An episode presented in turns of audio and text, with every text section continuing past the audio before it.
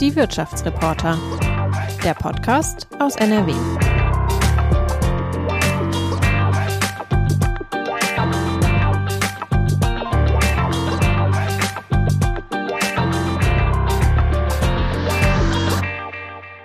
Hallo da draußen, schön, dass ihr wieder zuhört. Ja, es sind verrückte Zeiten äh, für uns alle und natürlich auch für den Handel. Seit 16. Dezember sind die Geschäfte dicht. Ausnahmen gelten nur für Geschäfte des täglichen Bedarfs. Unter anderem darüber sprechen wir in dieser Podcast-Folge und zwar mit Peter Achten vom Handelsverband NRW, mit Friedrich Göbel von der Modekette Sinn und mit Frank Messing, Wirtschaftsredakteur bei der WAZ. Frank, hallo. Diese Podcast-Folge hier ist ja so eine Art Premiere für dich gewesen. Wie war es denn für dich? Also war ein bisschen aufregend, aber äh, mit der Zeit bin ich dann auch ruhiger geworden und ich hoffe, unsere Zuhörer werden viel Freude daran haben. Das denke ich doch auch. So, wir haben diesmal äh, mit Vertretern des Handels gesprochen. Dabei war ein sehr großes Thema die Digitalisierung des Handels, ein weiteres die Attraktivität von Innenstädten und wir haben natürlich auch viel über die Corona-Krise gesprochen. Frank, welche Aspekte aus dem Gespräch sind dir denn besonders in Erinnerung geblieben? Ja, mein Eindruck ist, dass sich der Handel unglaublich viel Mühe gibt bei allen den Themen, die du gerade angesprochen hast. Äh, ich glaube aber, dass es eine Patentlösung, eine Patentantwort überhaupt nicht gibt. Niemand weiß, wie lange diese Pandemie andauern wird. Niemand weiß, wie sich das Kundenverhalten künftig ändern wird. Und niemand weiß, wie man auf diese Angebote von Amazon und Zalando, um mal nur zwei Beispiele zu nennen, mhm. antworten soll. Die sind wirklich sehr ausgefeilt. Da muss man schon viel investieren als Händler, um äh, dagegen äh, etwas setzen zu können. Dann würde ich sagen, geht's jetzt am besten direkt los mit dem Gespräch. Dann sage ich einfach nochmal ein herzliches Hallo in die Runde. Wir haben heute Donnerstag, den 10. Dezember. Und mein werter Kollege Frank Messing und ich, wir haben Herrn Peter Achten zu Gast, Geschäftsführer vom Handelsverband NRW und Herrn Friedrich Göbel von der Modekette Sinn. Hallo zusammen. Guten Morgen, Theresa. Wir starten unsere Podcast-Folgen immer mit äh, so einer kleinen Steckbriefrunde, so ein bisschen wie aus dem Poesiealbum früher. Und da lege ich einfach mal los mit einer Frage an Sie, Herr Achten. Wo sind Sie denn eigentlich aufgewachsen und konnte man da gut shoppen gehen? In Mönchengladbach äh, bin ich äh, aufgewachsen, beziehungsweise im Umland. Und da konnte man international shoppen. Also sowohl in Mönchengladbach als auch in Romont. Damals aber noch ohne Outlet Center. Und äh, bei Ihnen, Herr Göbel? Ich bin aufgewachsen in Remscheid im Bergischen Land. Konnte man da gut shoppen? Äh, als ich jung war, ja. Remscheid ist sicherlich eine der Städte, die eine sehr traurige Entwicklung äh, in Bezug auf den Innenstadthandel bereits äh, vollzogen hat. Äh, heute ist das keine große Freude mehr, in Remscheid einzukaufen. Hm. Dann gleich mal die Anschlussfrage an Sie beide. Vielleicht Sie zuerst, Herr Achten. Sind Sie eher Typ Innenstadtbummel oder Typ Shopping Mall? Ja, Typ Innenstadt Bummel, aber man muss es auch genau aufs Sortiment beziehen. Äh, wenn ich irgendwelche Schrauben oder sonst was brauche, äh, muss ich natürlich notgedrungen auch den Fachmarktstandort aufsuchen.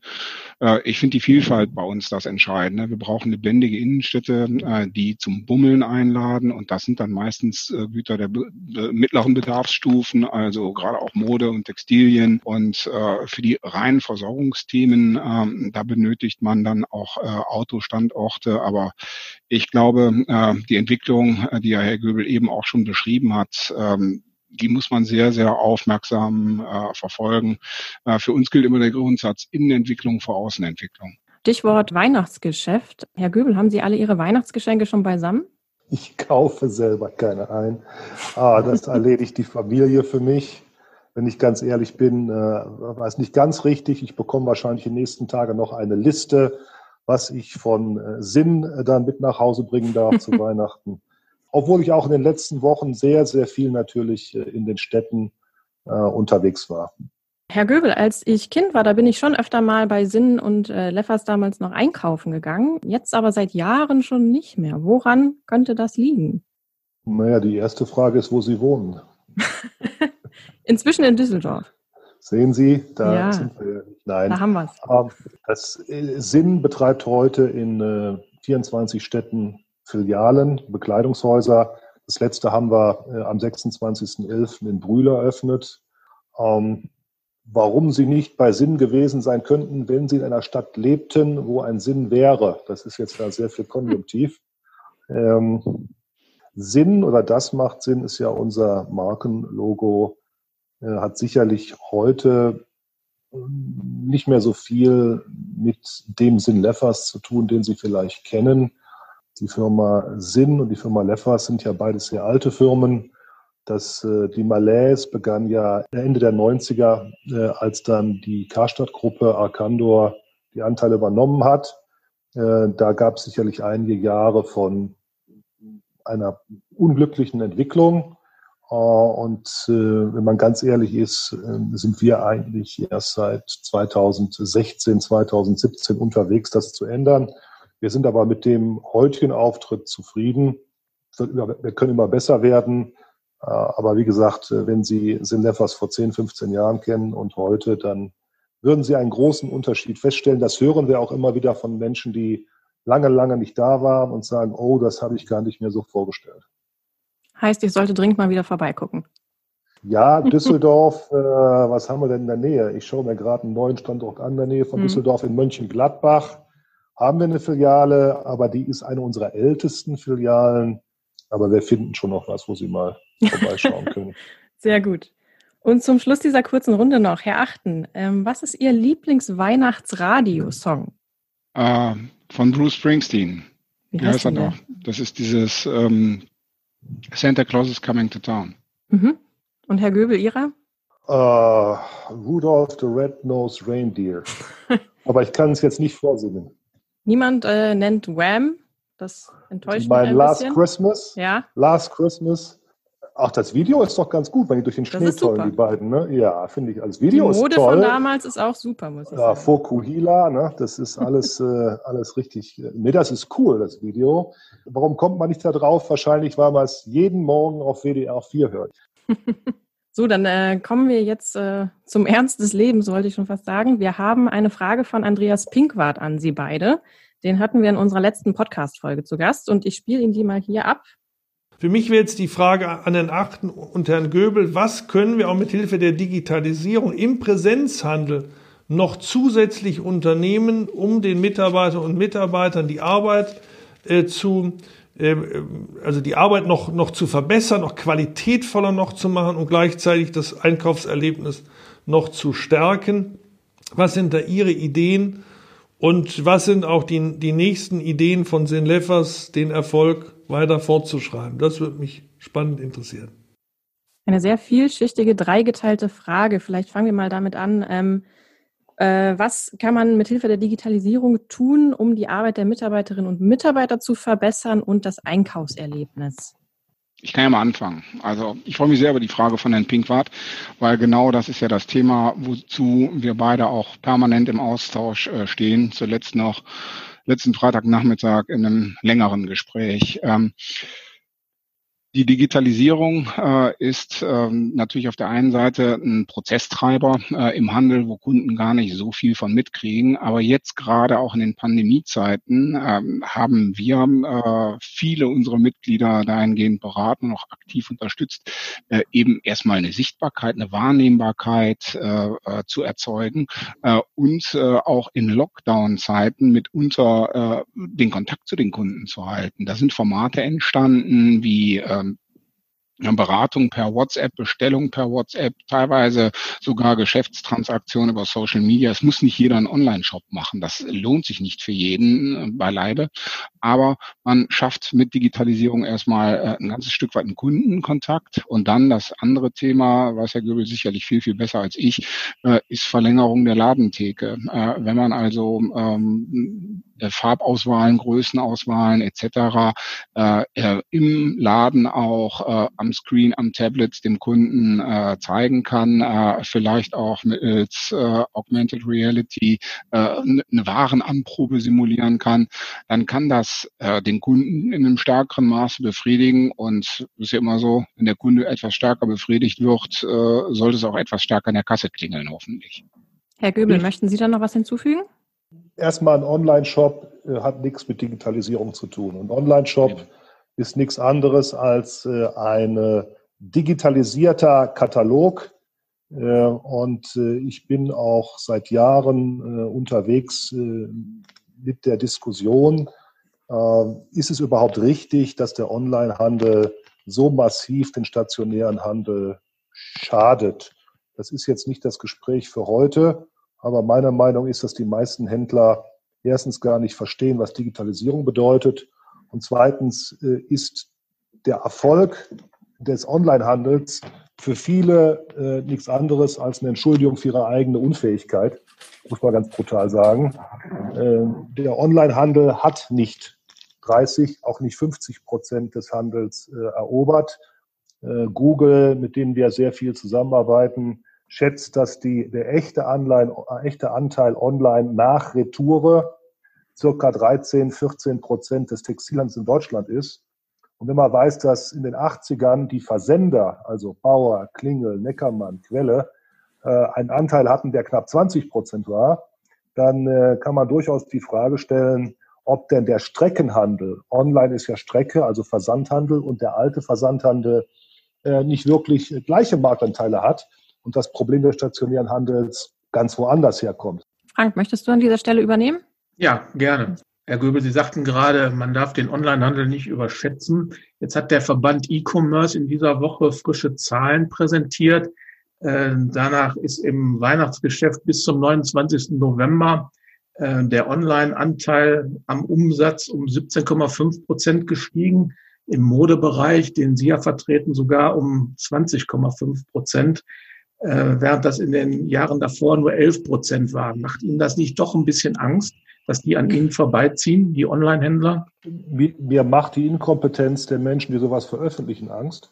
Ähm, über welchen Zeitraum ist denn der Anstieg erfolgt, diese 20 Prozent angeblich?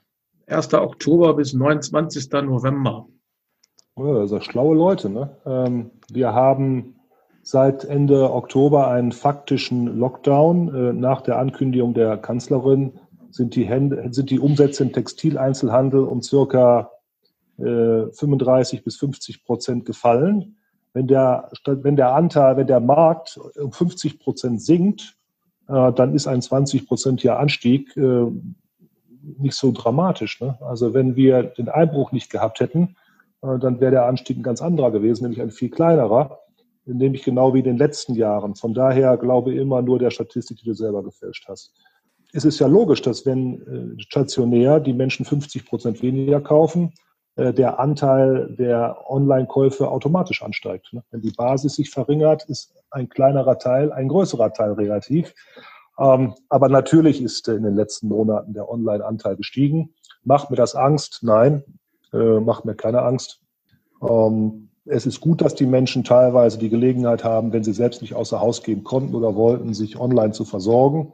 Aber insbesondere bei Mode äh, stellen wir fest, dass online keine bedeutenden Steigerungsraten aufweist. Sie haben vielleicht auch das Interview von Herrn Kloppenburg gesehen, der vor zwei, drei Tagen äh, auch ein Interview gegeben hat. Er hat gesagt, äh, ja klar sind die ähm, Online-Umsätze gestiegen, aber leider äh, gleicht das noch nicht mal einen Bruchteil des Einbruchs im stationären Handel aus. Also man muss da immer die Kirche im Dorf lassen. Online ist gut, online ist wichtig, aber für unser Geschäftsmodell keine Bedrohung. Was nicht heißt, dass wir in Zukunft mit unseren Kunden auch in dem Bereich noch intensiver arbeiten werden. Aber online macht mir grundsätzlich überhaupt keine Angst. Vor ein paar Wochen in einem Gespräch mit uns, mit der Watz, hatten Sie gesagt, dass Sie keinen Online-Vertrieb planen und sind sogar so weit gegangen, dass Sie gesagt haben, Online-Shops verbrennen nur Geld. Ähm, bleiben Sie bei dieser Strategie auch angesichts des nächsten Lockdowns, der da Ende des Jahres drohen wird? Ja, na klar. Zwei, haben eine zweigeteilte Frage gestellt. Wir haben keinen klassischen Online-Shop, der im Internet versucht, neue Kunden zu gewinnen. Das ist ein sinnloses Unterfangen, auf jeden Fall kein profitables. Das heißt aber nicht, dass wir in Zukunft nicht mit unseren Kunden, deren Kundendaten wir haben, die gerne mit uns arbeiten, im direkten äh, Austausch äh, die Möglichkeit, äh, mit uns Geschäfte zu machen, äh, digital gewährleistet. Was wir sicherlich nicht tun werden, wir werden keinen Online-Shop ins Internet stellen oder unsere Ware über einen der Plattformen, Salando oder Amazon anbieten. Das ist äh, wirtschaftlich nicht schlau. Äh, Salando hat mit den Partnern, die Zahl ist bekannt, rund äh, 65 Prozent Retoure. Das ist erstens ökologisch nicht vertretbar und zweitens wirtschaftlich Schwachsinn, muss man ganz ehrlich sagen. Herr Achten, eine Frage an Sie. Ich verfolge ja jetzt schon seit Jahren die Pressekonferenzen des Handelsverbands auf Bundesebene und auf NRW-Ebene. Und das war für den Handelsverband immer ein Anliegen, den ähm, Händlern, also ihren Mitgliedern zu raten, äh, ihr müsst im Internet sichtbar sein, ihr müsst digitaler werden. Ähm, sind Sie zufrieden mit Ihrem Appell? Ist der erhört worden? Also es bewegt sich äh, eine ganze Menge in dem Bereich. Ähm, man muss ja dahin gehen, wo der Kunde ist. Und wenn der Kunde äh, eine Produktsuche, äh, das ist ja auch je nach Artikelgruppe völlig unterschiedlich, eine Produktsuche häufig im Netz startet, äh, dann äh, äh, muss ich dafür sorgen, dass der Kunde mich vielleicht auch findet. Ja, äh, was ich dann daraus mache, ist eine ganz andere Frage. Ich bin da auch bei Herrn Göbel. Es muss nicht jeder selber einen Online-Shop machen oder auf Plattformen äh, vertreten sein. Äh, für viele macht es allerdings Sinn, das zu tun. Da muss man auch eine individuelle Kalkulation anstellen. Wie hoch ist eine Retourenquote? Wie ist das Handling entsprechend? Kann man die Prozesse stemmen oder nicht? Aber das Thema Sichtbarkeit, ähm, das aktiv zu bespielen. Das ist mit die größte Aufgabe. Und was wir feststellen, wir haben jetzt äh, äh, auch von der Landesregierung gefördert, äh, vier Digitalcoaches eingestellt äh, bei uns im Verband, die eigentlich nichts anderes tun, als auf allen Kanälen unsere Mitglieder zu beraten, äh, Schwellenängste ein Stück weit zu vermeiden und auch Kooperationen ein Stück weit mit äh, zu betreiben. Was Sie jetzt bundesweit sehen, was wir zum Beispiel mit Google machen, äh, das hat ja auch, das hat ja seinen, äh, seinen Ursprung. Natürlich steckt da auch ein geschäftliches Interesse von Google mit hinter. Aber es gibt so viele oder es gab so viele Händler, äh, die nicht ihre Hausaufgaben machen, die äh, mit, mit, mit falschen Einträgen äh, bei Google Maps arbeiten, keine Öffnungszeiten oder falsche Öffnungszeiten angeben. Da muss nicht jeder AdWords schalten, kostenpflichtig. Man kann aber schon mit einem kleinen Set an Hausaufgaben vieles tun. Da ist Bewegung drin. Äh, das ist noch nicht bei, äh, bei jedem so, aber ähm, selbstständig sein, unternehmerisch tätig zu sein, heißt natürlich auch, äh, aufgeschlossen gegenüber Innovation sein und das eigene Geschäftsmodell permanent mit zu überprüfen. Wer das nun gar nicht tut ähm, und sagt, ja, ich will eh in ein, zwei Jahren zumachen, der muss sich mit so Fragen nicht beschäftigen. Äh, aber äh, ein sehr, sehr großer Teil auch unserer Mitglieder ist aktiv dabei, äh, eine, eine Strategie zu dem Thema zu entwickeln, äh, zu verfeinern oder zu optimieren. Herr äh, Göbel, Sie äh, ihre Sinngruppe hatte im Frühjahr selbst eine Insolvenz in Eigenverantwortung erfolgreich hinter sich gebracht. Ähm, andere Marktteilnehmer, insbesondere im Modebereich, sind aber entweder ganz von der Bildfläche verschwunden oder schließen reihenweise ähm, Filialen.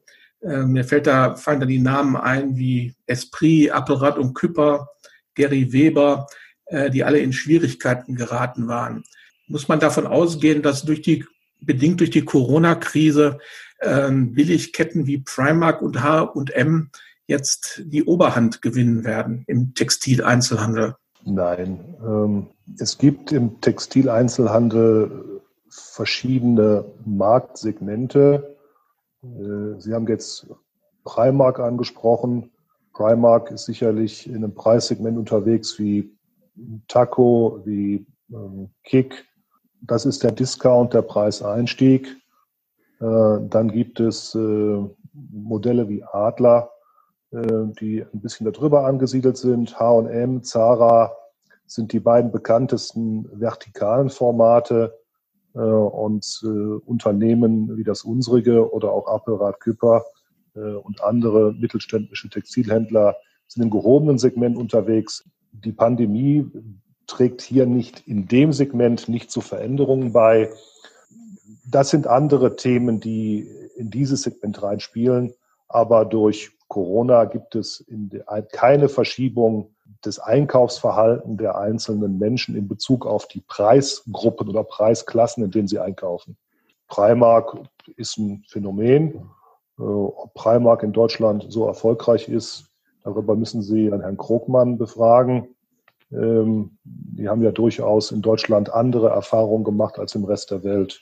Aber Primark ist für uns keine, keine, keine Bedrohung oder keine Diskussion. Die ja übrigens auch keinen Online-Shop haben und auch keinen Plan, so viel ich weiß. Ne? Primark. Gut, das Primark-Konzept, ich weiß nicht, wie gut Sie das Konzept von Primark kennen. Die haben eine ganz andere Strategie. Die Eigentümer und die Gründer von Primark kommen ja aus dem Lebensmittelhandel. Die Familie Weston ist ja auch Eigentümer der drittgrößten äh, Supermarktkette in England. Vor dem Hintergrund haben die eine andere Strategie. Die Frage ist auch, äh, ob es sich lohnen würde, Artikel, die im Durchschnitt drei oder vier Euro kosten, dann auch noch mit 60 Prozent Retour durch die Welt zu schicken. Ich vermag das aber nicht zu beurteilen. Primark ist ein, Konzept, da müssen Sie die Primark-Leute befragen. Okay. Ich würde gerne mal jetzt zur, zu den Auswirkungen der Corona-Pandemie kommen. Es ist ja ein weiterer harter Lockdown im Gespräch vom 27. Dezember bis zum 10. Januar. Entschieden ist noch nichts, aber es wird darüber diskutiert. Ja, weil sich die Lage inzwischen ein bisschen geändert hat, beziehungsweise der Shutdown jetzt bereits eingetreten ist, äh, wollen wir das an dieser Stelle nochmal ganz kurz ein bisschen einordnen für den Handel. Frank, man hatte es in den vergangenen Wochen ja schon kommen sehen, dass ab Weihnachten die Geschäfte für einige Zeit schließen sollen. Dass das Ganze jetzt eine gute Woche früher eingetreten ist, kam irgendwie doch ein bisschen überraschend. Ist der Einzelhandel darauf denn jetzt gut eingestellt? Ja, ich glaube, damit hat wirklich niemand gerechnet, dass es so früh losgehen wird. Ich denke aber mal, dass äh, die ähm, Händler besser eingestellt sind als damals im März, als noch niemand Erfahrung mit einem Lockdown hatte. Auf der anderen Seite tut es jetzt natürlich besonders weh, weil die Umsätze kurz vor Weihnachten und kurz nach Weihnachten natürlich die stärksten des Jahres sind. Und das wird den Händlern wirklich sehr weh tun.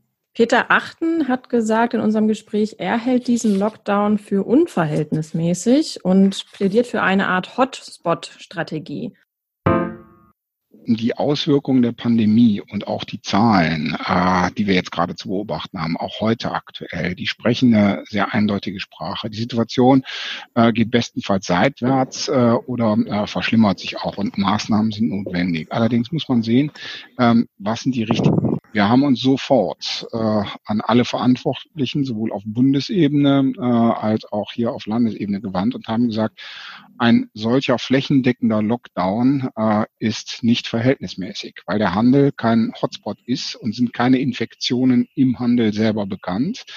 Ähm, von daher, so etwas flächendeckend zu machen, ist dann angesichts des Schadens. Wir sprechen allein in Nordrhein-Westfalen über äh, 200 bis 250 Millionen Umsatzausfall täglich, wenn es denn so käme äh, ist unverhältnismäßig. Dann haben wir äh, als zweiten Punkt äh, klargestellt, man sollte eine Hotspot-Strategie gegebenenfalls denn fahren. Also sich anschauen, wo haben wir hohe Inzidenzen und da etwas machen.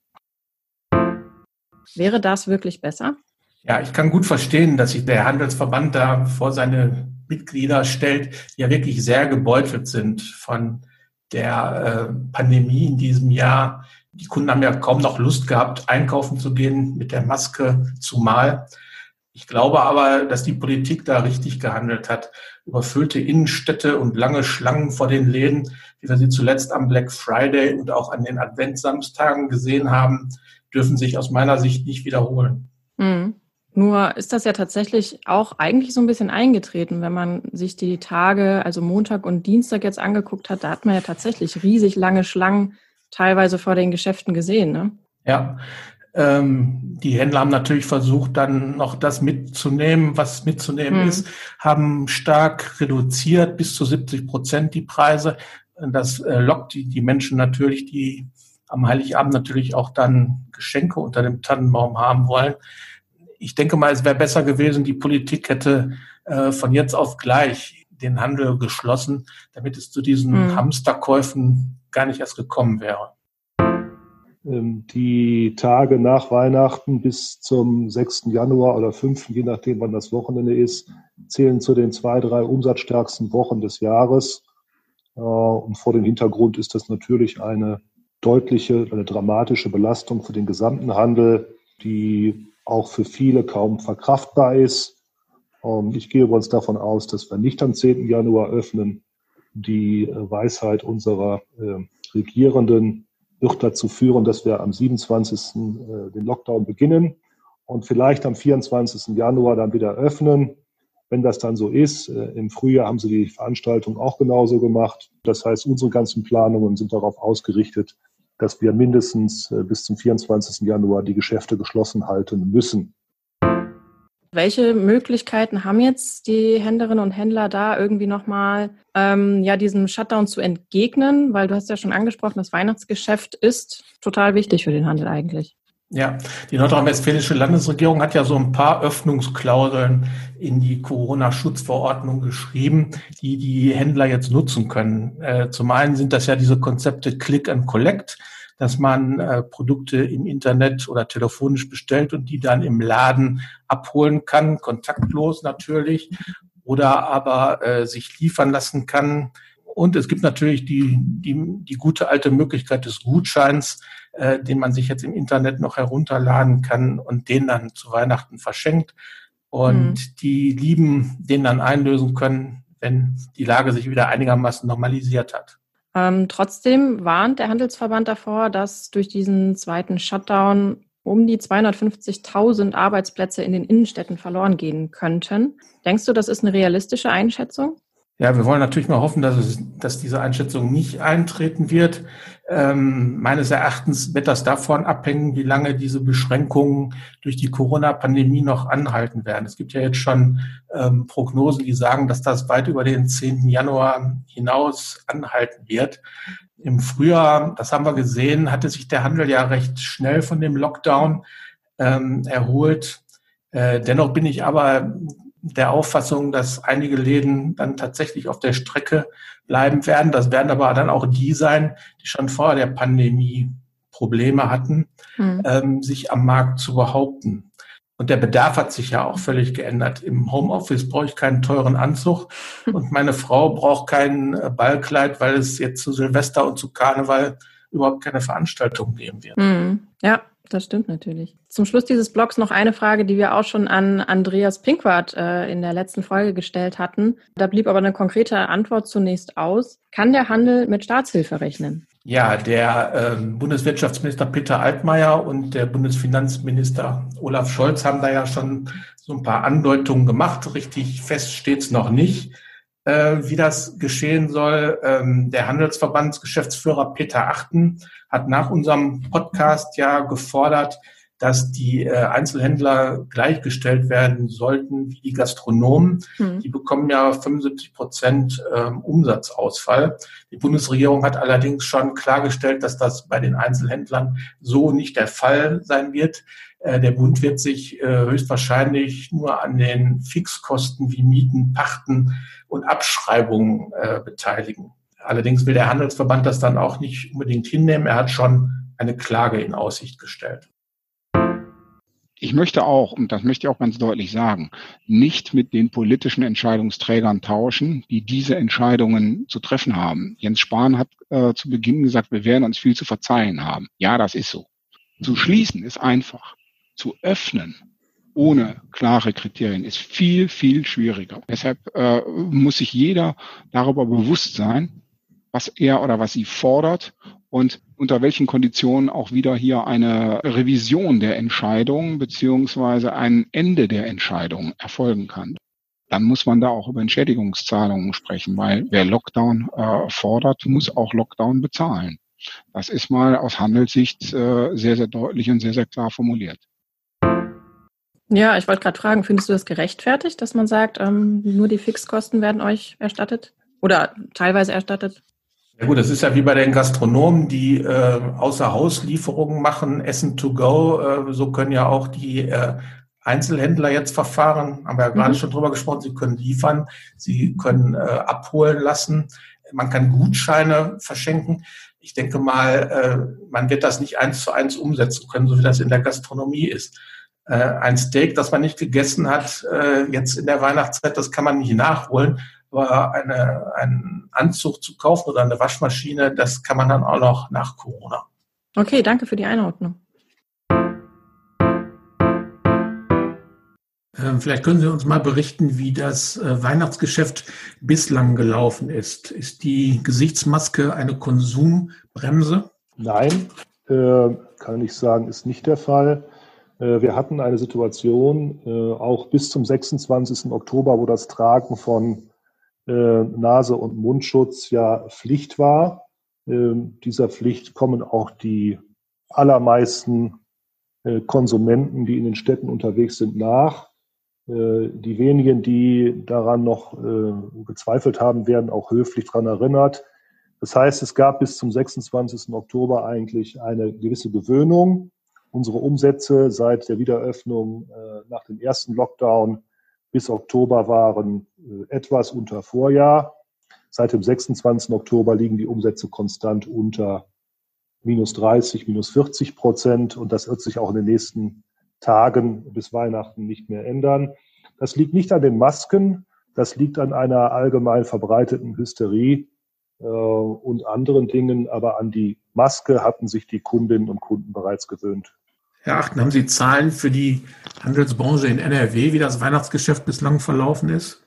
Ja, also äh, wir fragen ja äh, mittlerweile im Wochenrhythmus äh, ab äh, und äh, wir haben ein differenziertes Bild. Äh, wir haben ein knappes Drittel der Betriebe, die sagen, wir liegen auf Vorjahr und drüber. Schaut man auf die Branchen, sind das erwartungsgemäß vornehmlich Lebensmitteleinzelhändler und aber auch der Möbeleinzelhandel, ein paar Spezialbranchen.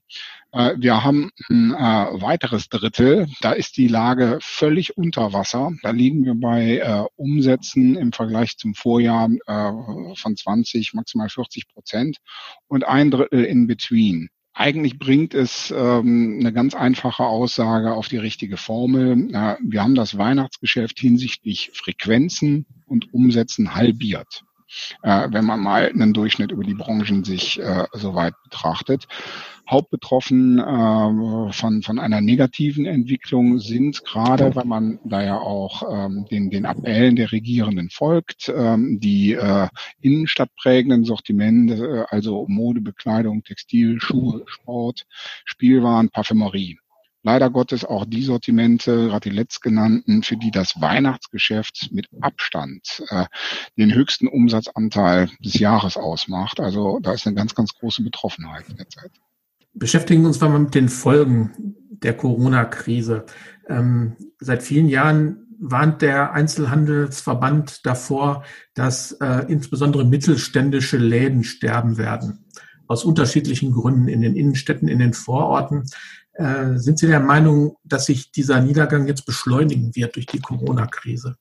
Corona ist ähm, ein Brandbeschleuniger ist nicht der allein der alleinige Treiber äh, für Fehlentwicklung. Wer vorher mit einem schlechten Konzept unterwegs war, der hat jetzt kein besseres Konzept in Pandemiezeiten, sondern bleibt bei einem schlechten Konzept. Und wenn da äh, aufgrund von Frequenzrückgängen ähm, Erträge fehlen, äh, dann ist es natürlich schneller so, dass man äh, hier zu einer Aufgabe gezwungen ist. Also im Prinzip wirkt das wie ein Brandbeschleuniger oder wie ein Brennglas auf bestehende betriebliche äh, Schwierigkeiten und vieles kaschiert im Augenblick die Aussetzung der Insolvenzantragspflicht. Äh, äh, einige sprechen ja auch davon, dass Zombies am Leben äh, erhalten werden. Äh, gleichwohl, äh, wenn von jetzt auf gleich die Insolvenzantragspflicht wieder eingesetzt werden würde, in dieser Zeit und eventuell äh, auch mit einem, mit einem weiteren Lockdown, dann werden wir uns alle äh, noch umschauen, was wir dann äh, bei den Amtsgerichten erleben werden. Herr Göbel, Sie hatten in dem letzten Watz-Interview harsche Kritik insbesondere an der Stadt Essen geübt, äh, dass da städtebaulich nicht genügend passiert, um die Einkaufsstadt Essen attraktiv zu halten. Können Sie das mal erläutern, wie Kommunen ähm, dazu beitragen können, dass Innenstädte und der Handel in den Innenstädten wieder attraktiver werden? Naja, die Diskussion, die wir bei Essen hatten, kann man teilweise verallgemeinern. Teilweise hatte ich ja sehr spezifische Probleme in der Essener Innenstadt angesprochen. Äh, natürlich äh, können, äh, kann die Verwaltung etwas tun, äh, um äh, Innenstädte attraktiver zu machen. Äh, das ist aber keine, keine Themen, die man jetzt ad hoc oder heute entscheidet und morgen passieren. Äh, hier geht es um äh, grundsätzliche Dinge. Die Stadt Essen hat ja auch ihre Position als Einkaufsstadt Nummer eins in Nordrhein-Westfalen oder im Ruhrgebiet nicht über Nacht verloren, sondern über einen ganz langen Zeitraum.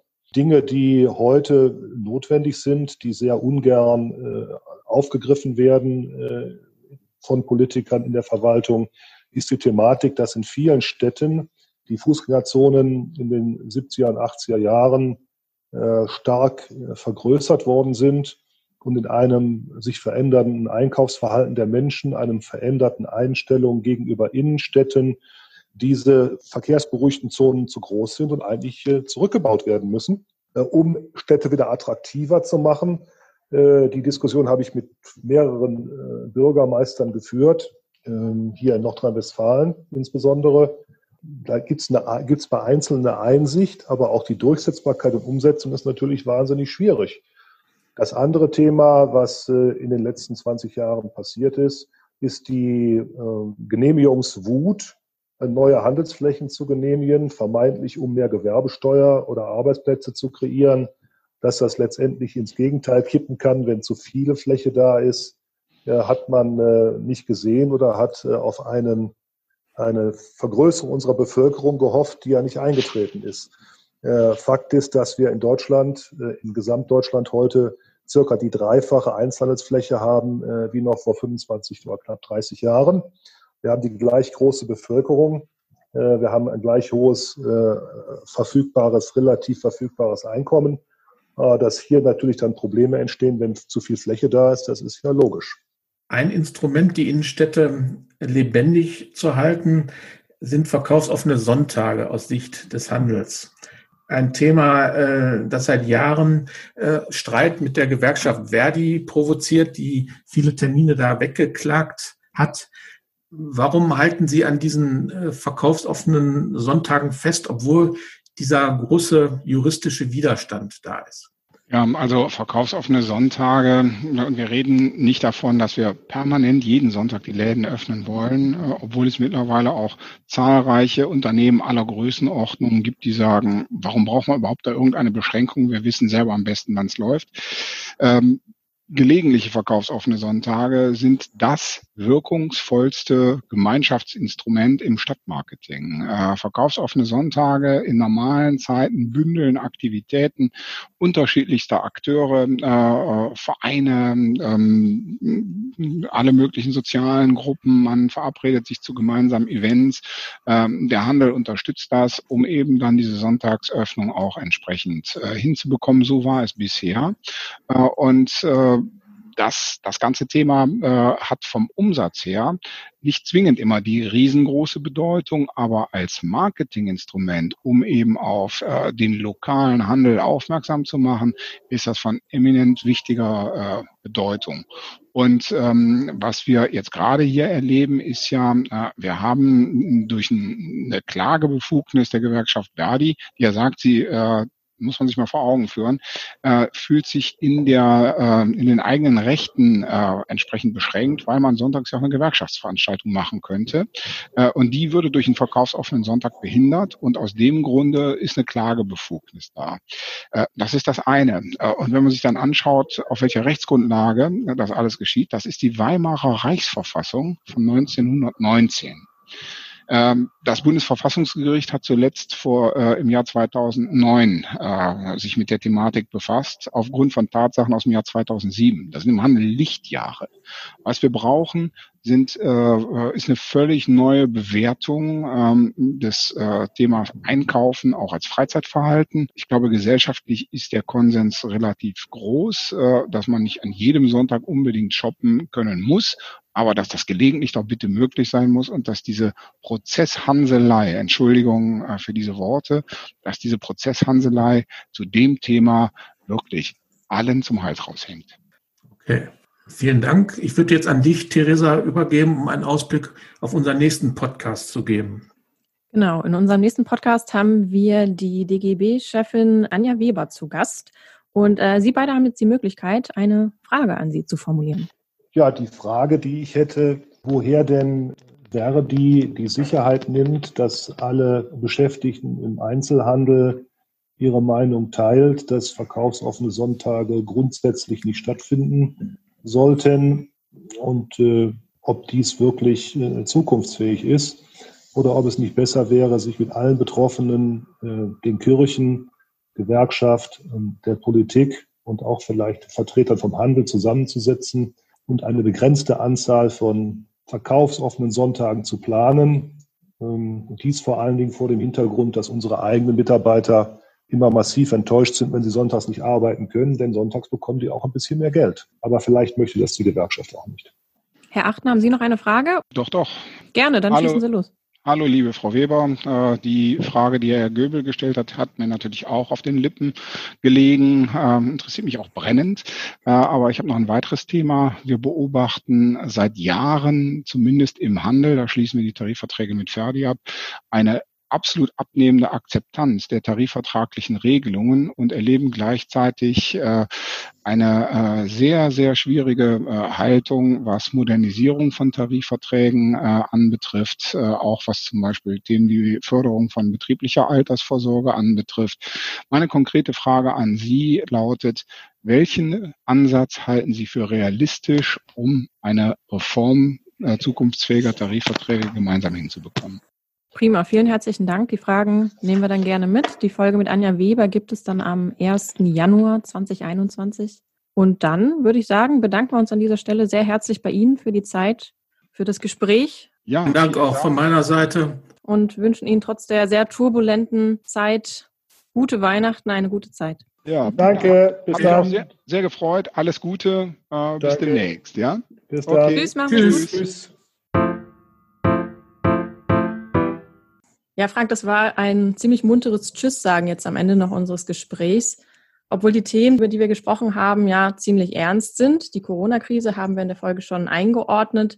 Lass uns zum Schluss vielleicht noch mal kurz auf die wichtigsten Punkte aus den Bereichen Digitalisierung im Handel und Attraktivität der Innenstädte zurückkommen. Friedrich Göbel ja. hat ja gesagt in dem Gespräch, der Onlinehandel sei eigentlich kein ernstzunehmendes Problem für den stationären Handel. Siehst du das ähnlich?